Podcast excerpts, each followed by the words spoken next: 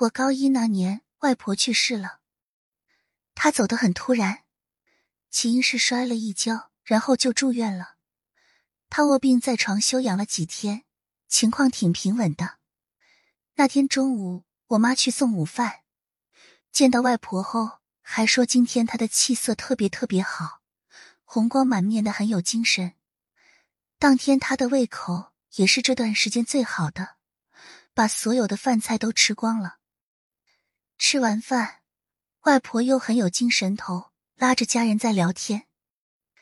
因为她年纪大了，一直身体也不是特别好，这样的精神头很罕见。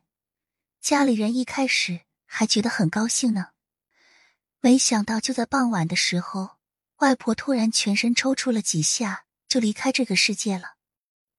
那天是星期天，因为放假，我自己一个人在家。本来还很悠闲的，边吃零食边看电视。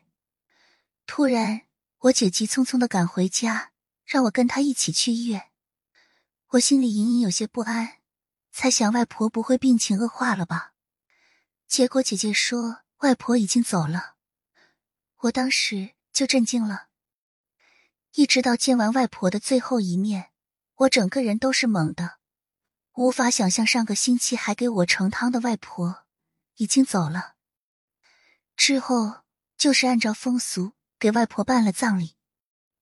外婆的后事料理完以后，因为我外公现在只剩下一个人生活了，我妈和他的兄弟姐妹就经常去看外公，顺便处理一些外婆遗留下来的事情。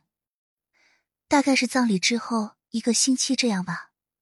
一天下午，我爸让我打电话去外公家，问问我妈什么时候回来。那时候手机还不普遍，家里用的还是红色的座机。我拿起话筒，拨通了外公家的电话。对面的嘟嘟声响了一阵，才被接起来。一个特别苍老、浑厚、低沉、很慢的老年女性的声音问我：“你找哪位？你找哪位？”这是那种每个字都拖着很长尾音的声音，有点熟悉，又很瘆人，就像恐怖片里鬼老太说话的声音一样。我吓得什么话也不敢说，一下子就把电话丢给我爸爸，结结巴巴的叫他去听一下。有个老太太说话的声音很吓人，不知道是谁。我爸拿起听筒听了会儿，然后沉默不语的把电话挂了。他的表情很凝重，我问他那是谁，问了两遍，他才抬头看了我一眼，说什么声音也没有。我半信半疑，就重新拨了电话。老式座机有个一键重拨功能，我按了重拨键，电话里面滴滴嘟嘟响了起来，很快就通了。我有点紧张，等着对面的声音说话，然后就听到了我小姨的声音。我问过小姨，我妈什么时候回来，又简单聊了几句就挂断了。挂了电话，我心有余悸的盯着电话机看了会儿。我小姨的声音和外婆很像，所以我和她聊完以后想起来，那个老人的声音和外婆有几分相似。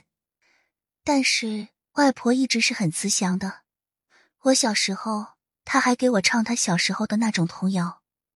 和电话里声音给我的感觉又不太像。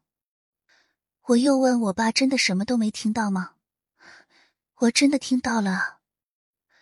我爸说：“大概是串线了吧，电话接到别人家去了，线路有问题，声音变形了，所以吓人呗。”这件事就无从考证了，但那个片段在我的脑袋里很清晰。